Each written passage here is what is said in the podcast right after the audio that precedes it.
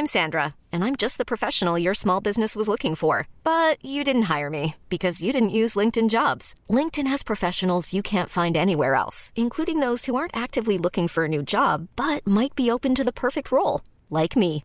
In a given month, over 70% of LinkedIn users don't visit other leading job sites. So if you're not looking on LinkedIn, you'll miss out on great candidates like Sandra. Start hiring professionals like a professional. Post your free job on linkedin.com/achieve today. Toutes et à tous, bienvenue dans le podcast La Sueur. Salut Big. Oh, oh putain. Rusty Nate Diaz. Just flexing. Bonjour monsieur, comment ça va? Ça va impeccable. Ça va impeccable. Formidable. Ben, ça, ça va au top. On va parler de Ramzat Chimaev, Ramzat Chimaev, de John Jones et des plus grands de l'UFC quand ils ont débuté leur carrière. Parce que là, il y a une hype énorme avec Ramzat Chimaev qui pourrait peut-être s'essouffler en cas de défaite face à Gilbert Burns puisqu'il l'affronte lors du prochain pay-per-view UFC 273 Gilbert. en avril prochain. Numéro 2 de la catégorie welterweight, Gilbert Burns, qui a envie de mettre fin à la hype et qui est, et de très très très loin, le plus grand défi de la carrière de Hamza Chimaev jusqu'à présent. Donc Hamza Chimaev qui, a disputé son premier combat à l'UFC le 15 juillet 2020. C'est 4 victoires, 4 combats, 4 victoires et surtout une impression de machine de guerre absolue, inarrêtable, infranchissable. Ce qui fait que l'UFC, après qu'il ait pleinement validé ce nouveau test face à Li Jingliang, qui était un premier adversaire classé pour lui, ils se sont dit directement, on va lui faire affronter le numéro 2. Je rappelle qu'en décembre dernier, à l'origine, Hamza Chimaev devait affronter, enfin c'est même pas décembre dernier, c'est en décembre 2020, avant d'avoir euh, chopé le Covid, il devait affronter le numéro 3 de la catégorie, qui est, excusez du peu, Léon Edwards. Générique Big Rusty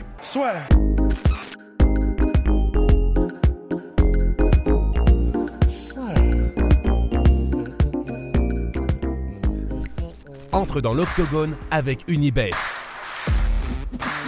Qui sera le vainqueur du combat? En combien de rounds? Fais tes paris sur l'app numéro 1 et profite de 150 euros offerts sur ton premier pari. Hamza Chimaev, 4 combats, autant de victoires à l'UFC, ultra impressionnant le monsieur, et puis surtout une stat qui est quand même assez impressionnante, c'est qu'il ne s'est pris qu'un seul coup, et même cette stat-là, selon ufcstat.com, Rusty voulait la nuancer. Euh, en fait, c'est, il faudrait qu'on aille revoir le, combat où il prend cette frappe, mais en fait, c'est parce que j'ai, euh, j'avais pas réfléchi, mais Joe Rogan, Joe Rogan, Joe Rogan, Joe Rogan euh, disait que c'était une frappe qui en plus était mise un petit peu dans un angle qui fait que le gars frappait mais sans aucun pouvoir et en gros, c'était pas vraiment une frappe pour euh, faire mal ni quoi que ce soit. C'est, le genre de frappe où tu es sur ton ventre, la personne est derrière et en gros, euh, tu veux juste la essayer de la distraire pour qu'elle avance ou qu'elle fasse un mouvement pour essayer toi-même de pouvoir euh, t'échapper ou créer de l'espace ou créer un scramble. Et du coup, même la frappe en question, apparemment, c'est un peu une frappe en trompe-l'œil. Mais euh, en fait, ce qui est vraiment intéressant du coup avec euh, bah, ce débat-là qui est, qui est lancé par euh, Ramzat lui-même, puisque du coup, c'est dans une des vidéos qu'il fait avec Block Asset où en gros, il dit ben, qu'est-ce qui, qui, a fait ce que j'ai fait en cas de combat Même John Jones, en gros, ben, moi j'ai pris quasiment aucun coup sur mes premiers combats et John Jones a pris beaucoup plus de coups. Et du coup, c'est assez intéressant en fait euh, de partir de ça pour effectivement comparer avec ben, les meilleurs. Les meilleurs combattants qu'il y a eu à l'UFC et comparer les premiers qui- combats qu'ils ont eu. Alors, tout en sachant que faut garder aussi un petit peu, euh, faut garder à l'esprit le fait qu'ils n'arrivaient pas au même moment de leur carrière à l'UFC non plus. C'est pour ça que, par exemple, le fait qu'Anderson Silva, euh, bah, quand il est arrivé à l'UFC, euh, si je ne m'abuse, il a eu un combat pour le titre direct à l'UFC. Ben, effectivement, mais c'est un peu en trompe-l'œil parce qu'il était déjà à 17-4, il avait déjà une grosse carrière derrière lui, Il, avait avait fait plus le de 30 Pride, ans, ouais. Il avait plus de 30 ans, il avait fait le Pride, il avait fait. En gros, il avait déjà eu le temps de se médiatiser ou en tout cas de devenir, euh, spectaculaire, de, de devenir euh, un nom entre guillemets, même s'il n'est devenu le vrai Anderson Silva euh, qu'après, une fois qu'il a défendu son titre, qu'il a eu ses runs incroyables à l'UFC. Mais voilà, il avait déjà un gros gros bagage quoi. Il arrivait et les gens savaient déjà ce mec-là est un monstre et il va faire des dégâts.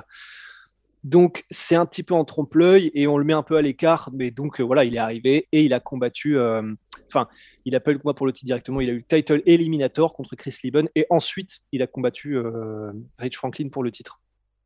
Deux combats qu'il a gagnés par KO d'ailleurs.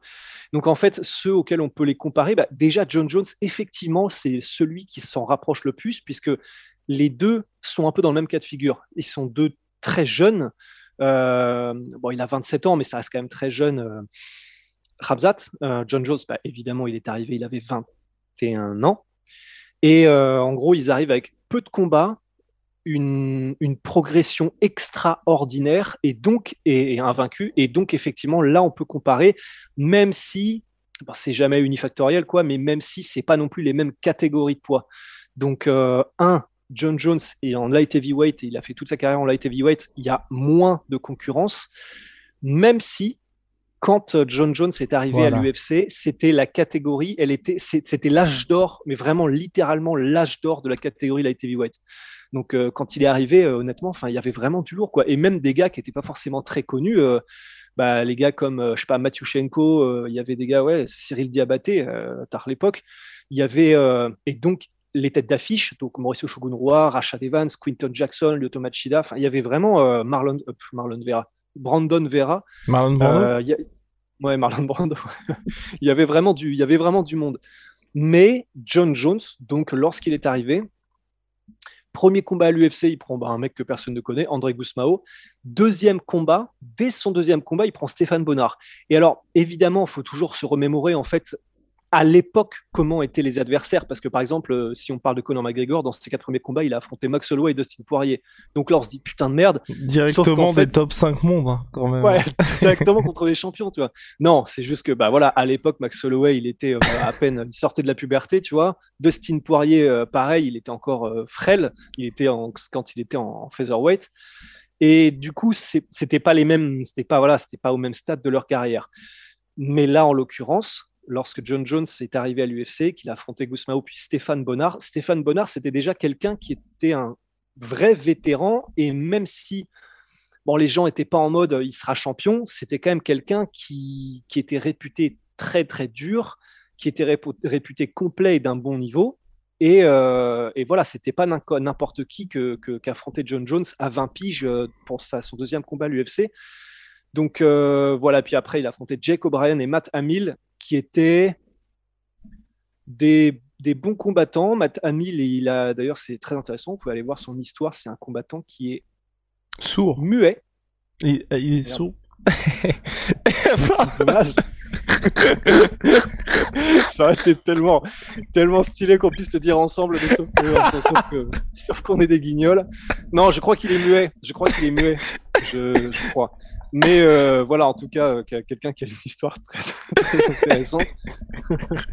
ouais, et donc, euh, donc c'était pour Matt Hamill, qui était, qui a donc, c'est la, c'est la seule défaite d'ailleurs de John Jones en carrière. Mais ah bah il s'est pris un sale TKO. Ouais, voilà. Le truc, c'est que bah, il a gagné contre John Jones, mais euh, c'était une disqualification. À l'époque, il était, il avait un bon petit run quand même. Il avait affronté, il avait affronté des bons combattants. Mais si on veut faire simple et si on veut résumer, c'était à peu près les combattants, les quatre premiers qui a affronté John Jones, c'est à peu près le même acabit que ceux qu'affronte euh, Ramzat.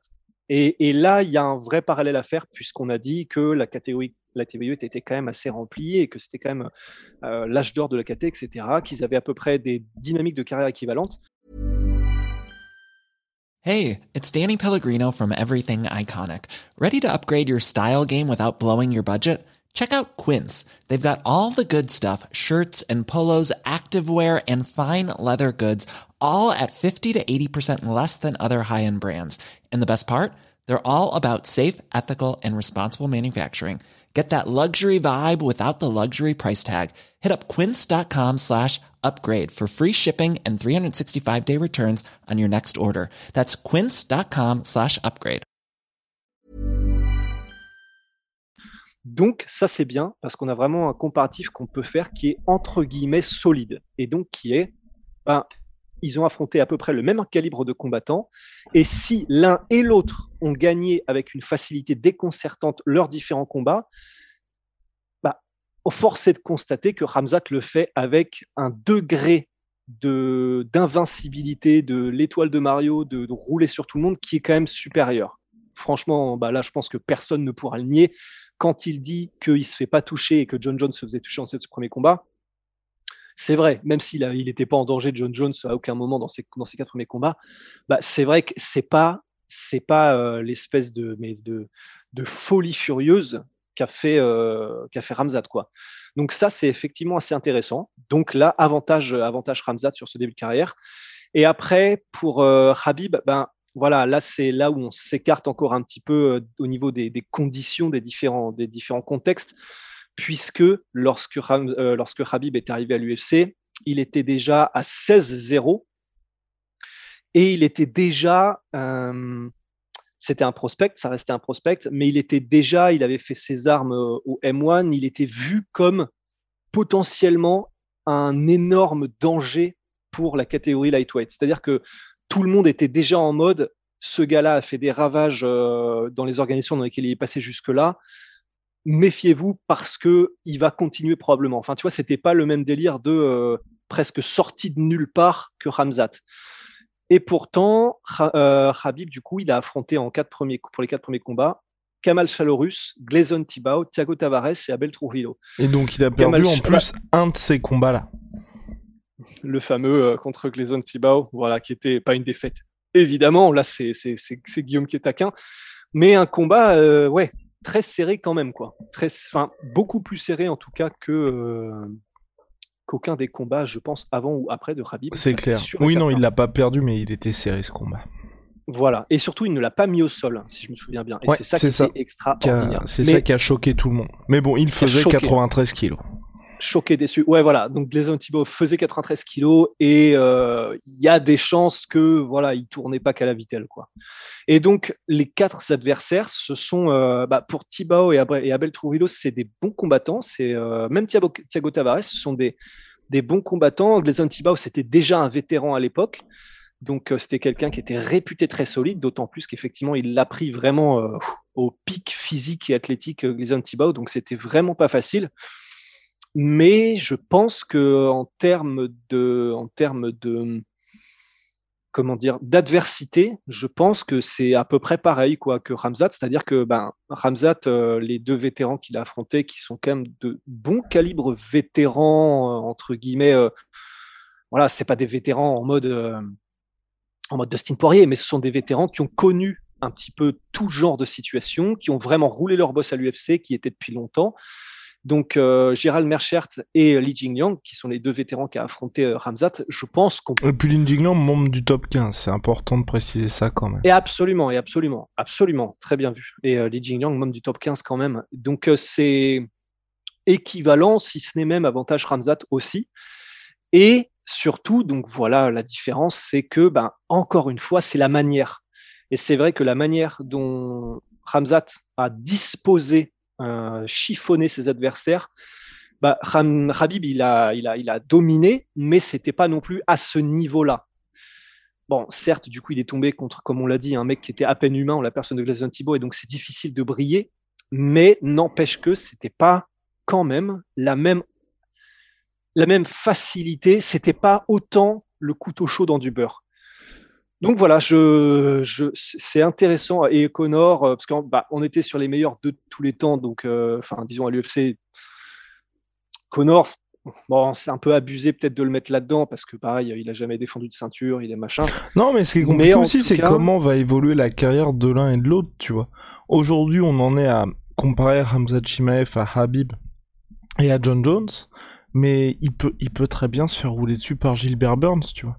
Ah oui, oh là là. Non mais tu vois, ah c'est dans le sens où euh, là, euh, les gens vont se dire, peuvent se dire quand se présente ça en mode ah ouais là on est en train de comparer ça à Connor mais Connor aujourd'hui hein, il, a, il a quand même été double champion UFC absolument. Ramzat n'a toujours pas eu de title shot donc faut aussi euh, voilà prendre toutes les choses dans son contexte et vous dire qu'une carrière peut très mal vieillir. Par exemple Rashad Evans si on avait eu cette discussion là au moment où John Jones allait avoir son title shot on n'aurait pas du tout parlé de lui comme on en parle aujourd'hui à savoir un mec qui est obligé de revenir euh, combattre au Eagle FC alors qu'il est bien bien loin de son prime. Même si c'est imposé, hein, mais faut voir contre qui c'est imposé et comment surtout.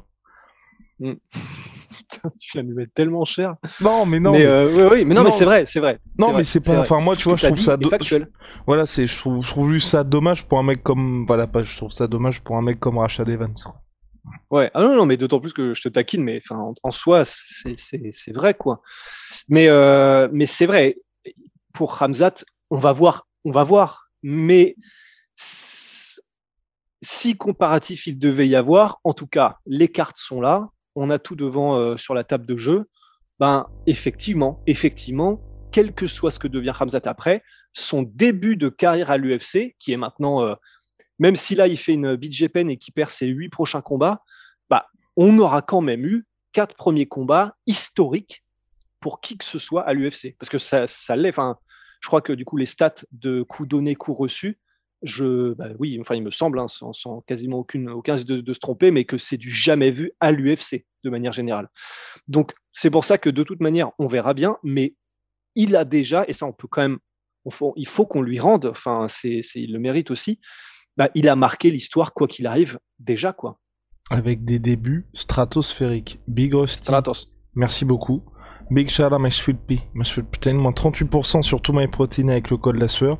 Venom, vous le savez, sponsor de l'UFC, sponsor, de, la sueur. Si vous nous écoutez sur toutes les sur toutes les plateformes audio, n'hésitez pas à nous mettre les 5 étoiles sur Spotify et sur Apple Podcast. Vous savez que ça nous aide beaucoup pour mener à bien tous nos différents projets.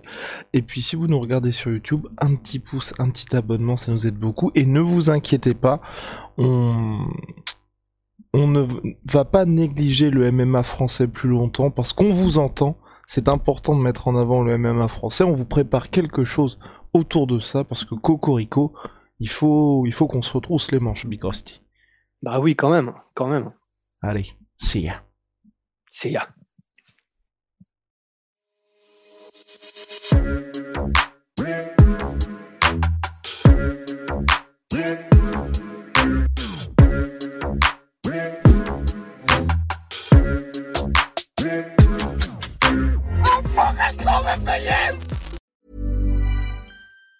Planning for your next trip? Elevate your travel style with Quince. Quince has all the jet setting essentials you'll want for your next getaway, like European linen, premium luggage options, buttery soft Italian leather bags, and so much more. And it's all priced at 50 to 80% less than similar brands. Plus, Quince only works with factories that use safe and ethical manufacturing practices. Pack your bags with high-quality essentials you'll be wearing for vacations to come with Quince. Go to quince.com slash trip for free shipping and 365-day returns.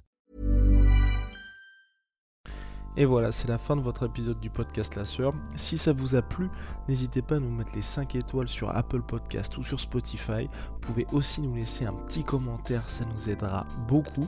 Et si vous voulez aller plus loin avec nous, vous tapez La Sueur sur toutes les plateformes ou sur les réseaux sociaux, vous nous trouverez. Et là, vous nous écoutez très certainement en audio. On est aussi en vidéo sur YouTube, mais également sur Snapchat. Là encore, vous tapez la sueur et on sera là.